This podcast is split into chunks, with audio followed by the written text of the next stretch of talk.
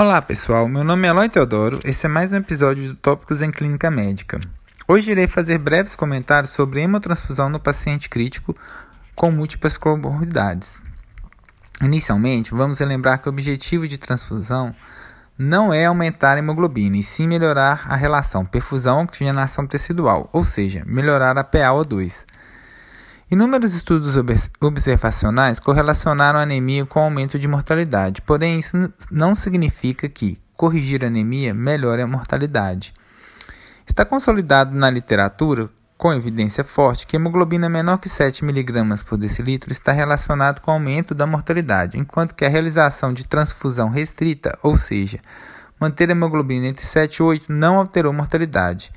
E ainda já foi inclusive discutido no passado sobre o benefício de transfusão liberal ou profilática para manter a hemoglobina maior que 10 ou hematócrito maior que 30 em pacientes com comorbidades. Porém, tal conceito não foi comprovado em estudos posteriores. Diante disso, faremos a seguinte pergunta pico: em pacientes críticos com múltiplas comorbidades, com alto risco cardiovascular, idosos, pós-operatórios e DPLC, a hemotransfusão liberal, hemoglobina maior que 10, versus a hemotransfusão restrita, hemoglobina menor, maior que 7, altera a mortalidade, tempo no CTI, eventos cardiovasculares ou sintomas? Vamos falar primeiro sobre o paciente crítico isoladamente. A maior evidência vem do estudo TRIC, que evidenciou um aumento no risco absoluto de 5% de mortalidade em 30 dias no grupo que recebeu hemotransfusão liberal, apesar de não ter apresentado significância estatística. Porém, esse estudo teve algumas limitações. O grupo da hemotransfusão restrita tinha menos comorbidade, mas mesmo assim, dentro do grupo que recebeu hemotransfusão restrita, a mortalidade foi ainda menor nos pacientes com menos de 55 anos e a parte 2 baixo. Outro estudo que poderia nos ajudar na tomada de decisão é o TRIS, que avaliou doentes com choque cético e hemoglobina menor que 9. Nesse estudo, a mortalidade em 90 dias foi igual para os dois grupos, além de que a comparação entre as morbidades como necessidade de aminas VM e AM reação transfusional, também tiveram resultados semelhantes. Essas evidências mostram que a estratégia restrita é no mínimo tão eficiente quanto a liberal, sendo que pode ser que a hemotransfusão liberal apresente pior desfecho quanto à mortalidade. Só abrindo parêntese, aqui uma exceção. A essa recomendação são pacientes com doença isquêmica cardíaca aguda, assunto que será abordado em outro podcast. Agora vamos falar sobre o paciente no contexto de pós-operatório. Em 2016, foi publicado uma meta-análise que evidenciou um aumento do risco de síndrome coronária aguda no grupo com hemoglobina menor que 8. Esse estudo serviu como base para a recomendação de que em pacientes em pós-operatório de cirurgia não cardíaca, a hemoglobina deve ser maior que 8. Da mesma forma, o estudo Focus estudou pacientes em pós-operatórios de cirurgia não cardíaca com risco ou doença cardiovascular pré-existente hemoglobina menor que 10.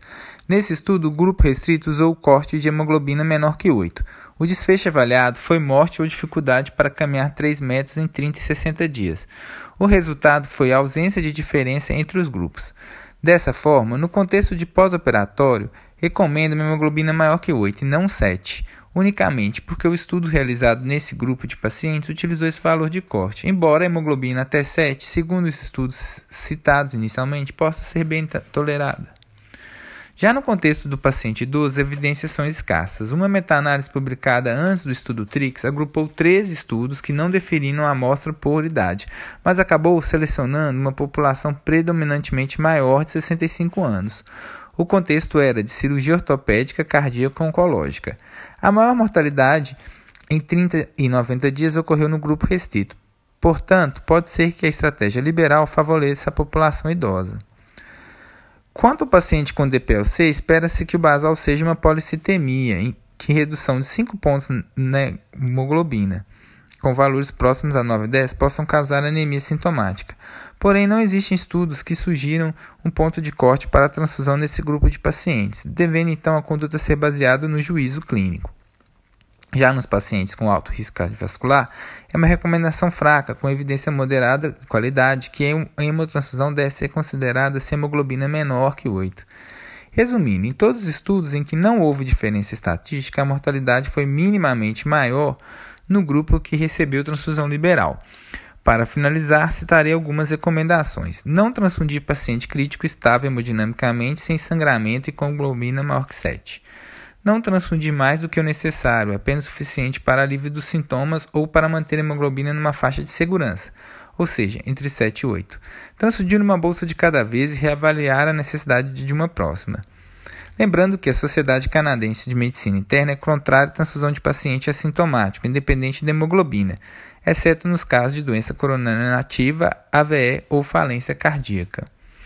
Então, voltando na nossa pergunta pico, nosso paciente, só por ser um paciente crítico, não tinha indicação de hemotransfusão. Por ser um pós-op, poderia ser transfundido, somente porque os estudos nesse grupo utilizaram hemoglobina igual a 8 como ponto de corte. Pela idade, pouca evidência. Pelo risco cardiovascular, pouca evidência. É isso aí, pessoal. Até o próximo episódio de Tópicos em Clínica Médica.